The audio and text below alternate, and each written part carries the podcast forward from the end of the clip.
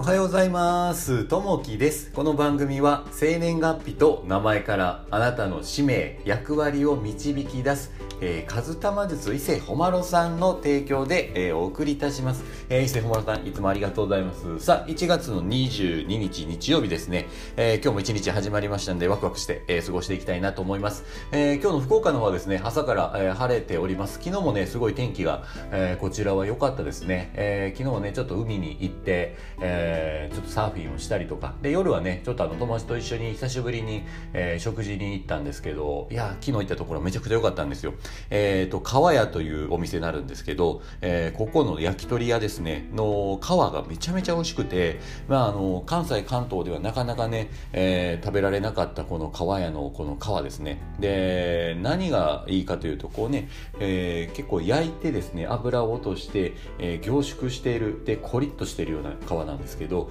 えーなんかこっちにね7年前ぐらいに来た時に、えーその川屋っていう風に行ったら、えーお店がもういっぱいでですね結構、えー並ばないといけなかった。で今結構店舗が増えてきてるので、えー昨日はね、えー予約してこう入れたんですけど後からね普通に来られる方はなかなかね入れなかった方もいらっしゃるのでもしね福岡来られる時はあのぜひね川屋の皮を食べていただければ結構ね衝撃的な美味しさ、えーなると思います。結構10本ぐらいこうね頼んだんですけどすぐにペロリとねこう食べられるような、ものなんで、えーよかったらぜひ行っていただけたらなと思います。またあの早速ですね、えー貢献する心という今日はねお話しさせてもらえたらなと思います、えー私たちは仕事をする際に誰かと協力すればより大きな成果が上げられて、え時間的にも、えより早く終えることができます。しかし中には他人に協力する姿勢を見せず自分の都合ばかり優先して、えー仕事を進めるような人も、えー少なくはありません。脳神経外科医の、林成幸氏は著書の中で貢献心を失,、うことが思考力を落とし、え人と人のコミュニケーションを阻むと、えーことになると述べています。思考力が落ちれば自ら考える力も失われ、えー結果として創造的な仕事は生まれにくくなるでしょう。この貢献心を養うには自分さえ良ければいいという視点から共に取り組むという視点に切り替ええー職場のメンバーと積極的にコミュニケーションを取りお互いの違いを認め合うことが大切です、えー職場の目標を再確認しそれを達成するために、えチーム一丸となって進んでいきましょうというところですね、えーいろいろこう友達関係とか職場とかですね夫婦とかいろいろあるんですけどこう自分さえ良ければ私が良ければとかですねだけ良ければだったらなかなかうまくいかないのでまずはね相手にね、えーいい思いをしてもらうと。なんかね相手のいいところをこう見つけると。あこの人こういうとこいいとこあんねんなとか、えー小さなことでもいいのでどんどんね、えその人のいいところを見つけをすると。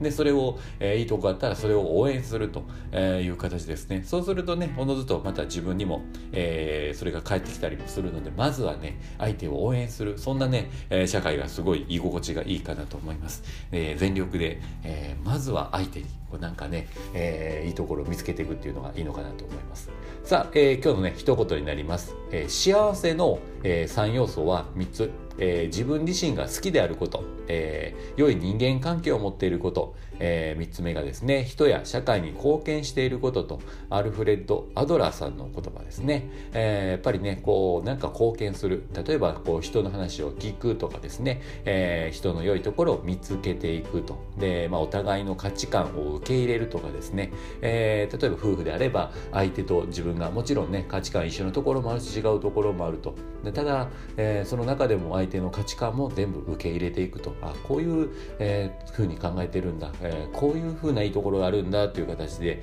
えーそれをねお互い受け入れる受け入れていくと、ね、よりよく関係がなってくるかなというふうに思います。さあ、えー今日はね日曜日、えー今日もね福岡のは天気いいですけど、えーそちらの方はどうどうですかね？天気いいですかね、えーまあ、ゆっくりねお休みしていただいてで遊びに行かれる方は気をつけてね出かけていっていただけたらなと思います、えー今日も聞いていただきましてありがとうございます。また、えーいいねとかですねコメントとかいただけるとめちゃめちゃ励みになります、えーここまで聞いていただきましてありがとうございます、えー今日もあなたにとって最高の一日になりますように。じゃあねまたね。バイバーイ。